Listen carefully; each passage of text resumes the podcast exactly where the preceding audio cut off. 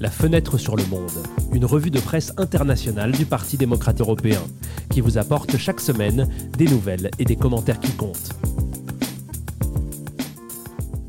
Bonjour et bienvenue dans ce 19e épisode de Fenêtre sur le Monde. Nous sommes le vendredi 15 juillet et dans ce podcast, nous allons parler des dernières mises à jour sur le conflit russo-ukrainien, de l'interruption de l'approvisionnement en gaz russe par le principal gazoduc européen, des résultats de la dernière réunion de l'Eurogroupe et de l'enquête sur les Uber Files. Ensuite, comme chaque semaine, les meilleurs éditoriaux et articles d'opinion sur la démission du Premier ministre britannique Boris Johnson et sur les révélations de l'enquête Uber Files. Comme d'habitude, nous commençons tout de suite par les nouvelles les plus importantes de la semaine.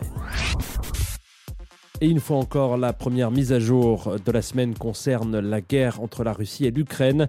Hier matin, des missiles russes ont frappé des bâtiments civils et un centre culturel dans la ville de Vinnytsia, dans le centre de l'Ukraine, tuant au moins 12 personnes et en blessant jusqu'à 50 autres. En plus des victimes, le nombre de réfugiés continue malheureusement d'augmenter. Selon les chiffres du HCR, plus de 5,6 millions de personnes ont trouvé refuge dans d'autres pays européens. Comme nous le savons, l'invasion russe en Ukraine affecte également l'approvisionnement énergétique européen. Au début de la semaine, le principal gazoduc reliant la Russie à l'Europe, Nord Stream, a été fermé. L'interruption de service selon Gazprom, était due à des travaux de maintenance. Les analystes et les responsables européens craignent toutefois que la Russie, qui a déjà interrompu ou limité l'approvisionnement en gaz de 12 pays de l'Union européenne, ne décide de ne pas réactiver le gazoduc une fois les travaux de maintenance terminés. La nouvelle a suscité une inquiétude particulière en Allemagne. C'est par Nord Stream, en effet, que transite environ 35% du gaz que le pays importe de Russie. Laissons de côté les questions relatives à la guerre en Ukraine maintenant et passons aux réunions européennes qui se sont tenues cette semaine.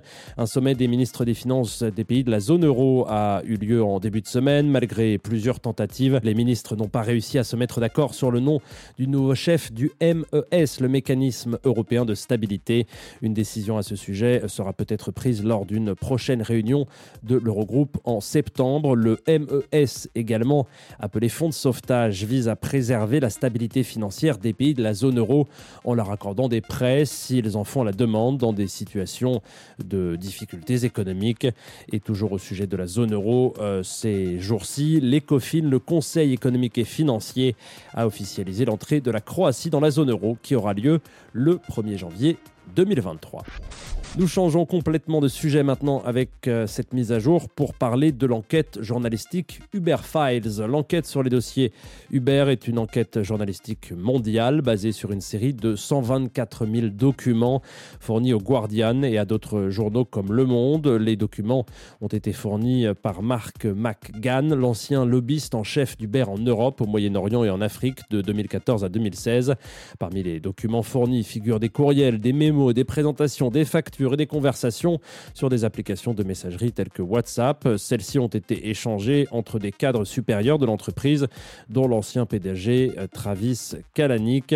Les documents qui ont fait l'objet de la fuite couvrent 40 pays dans le monde et concernent la période entre 2013 et 2017, lorsqu'Uber a décidé d'étendre ses activités à l'ensemble du monde, ou quasiment. L'enquête a révélé comment l'entreprise a enfreint la loi, trompé la police et les régulateurs, utilisé la violence contre certains conducteurs et exercer des pressions secrètes sur les gouvernements du monde entier.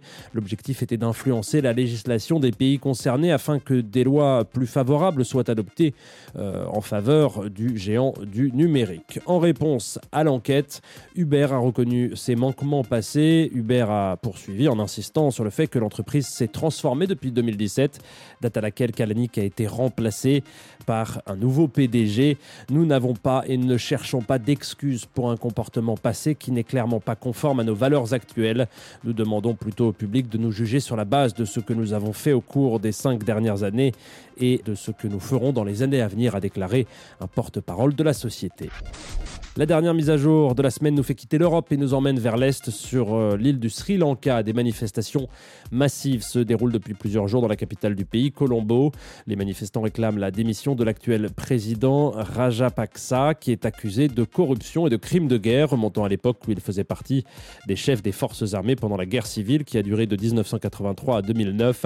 Or, selon la loi du pays, le président bénéficie de l'immunité tant qu'il est en fonction. Rajapaksa est à la tête du Sri Lanka depuis fin 2019 et est tenu pour responsable d'avoir conduit le pays dans sa pire crise économique depuis son indépendance en 1948. La crise a provoqué de graves pénuries de carburant, de nourriture et de médicaments. Les manifestations ont atteint leur point culminant lorsque les palais du président et du Premier ministre ont été occupés en début de semaine. Cependant, l'occupation a été de courte durée. Les manifestants ont rapidement quitté les bâtiments de manière pacifique. À la suite de l'occupation, le président actuel a fui le pays et serait en route pour l'Arabie saoudite.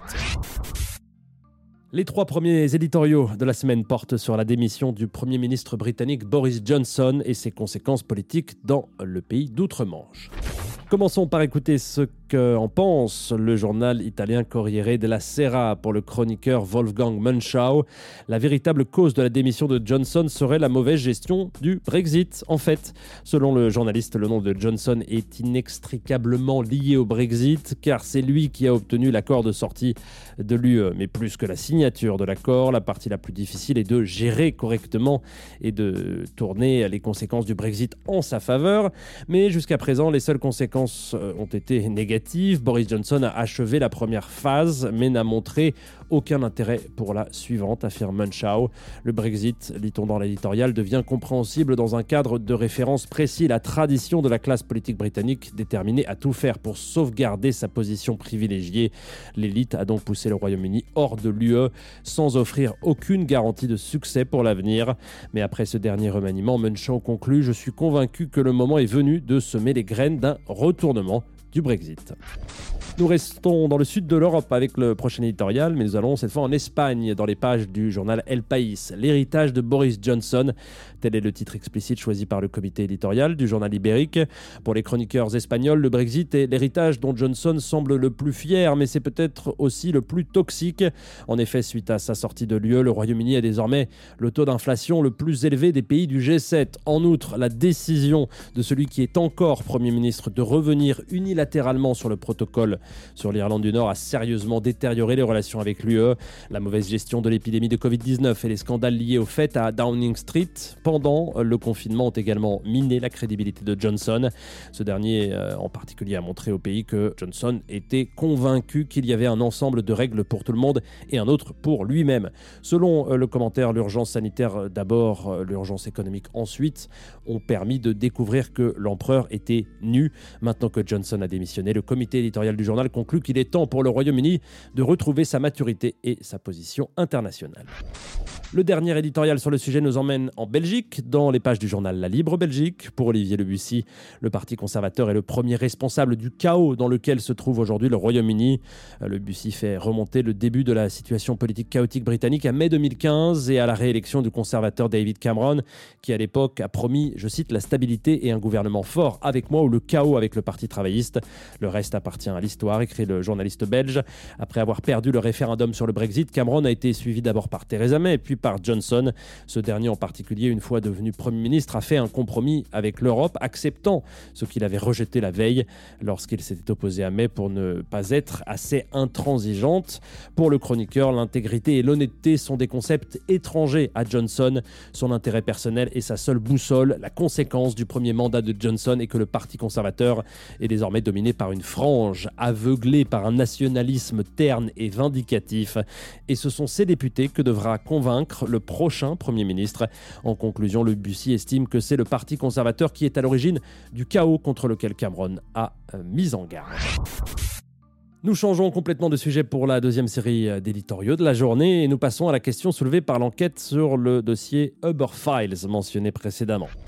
Commençons par le journal britannique qui a publié l'enquête, à savoir The Guardian, pour Vicky Khan, militante du Corporate Europe Observatory, une ONG basée à Bruxelles qui surveille les activités de lobbying. Le lobbying doit être plus transparent au niveau européen, explique l'activiste. Hubert a eu 70 réunions avec les plus hauts niveaux de la Commission européenne, dont 24 avec des commissaires depuis fin novembre 2014. Et ce ne sont que les réunions dont nous avons connaissance, poursuit M. Kahn. Selon le militant, il est nécessaire de lancer un débat européen sur le pouvoir que les entreprises exercent sur notre discours politique. Sans cela, conclut-il, nous n'avons aucun espoir de nous attaquer à l'urgence climatique, à la crise du coût de la vie ou au pouvoir des grandes entreprises numériques.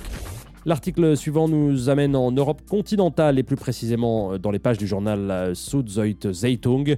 Selon le journaliste Ralph Viegand, les nouvelles entreprises numériques ont également adopté des politiques de lobbying souvent opaques. Le lobbying n'est pas en soi une mauvaise chose, explique l'éditorial. Cela peut certainement avoir du sens pour les groupes d'intérêt dont le champ d'action est concerné par une nouvelle loi, poursuit-il, et qui apportent ainsi leur expertise. Mais le problème se pose, selon le journaliste, lorsque vous ne savez pas exactement qui a parlé à qui et quand.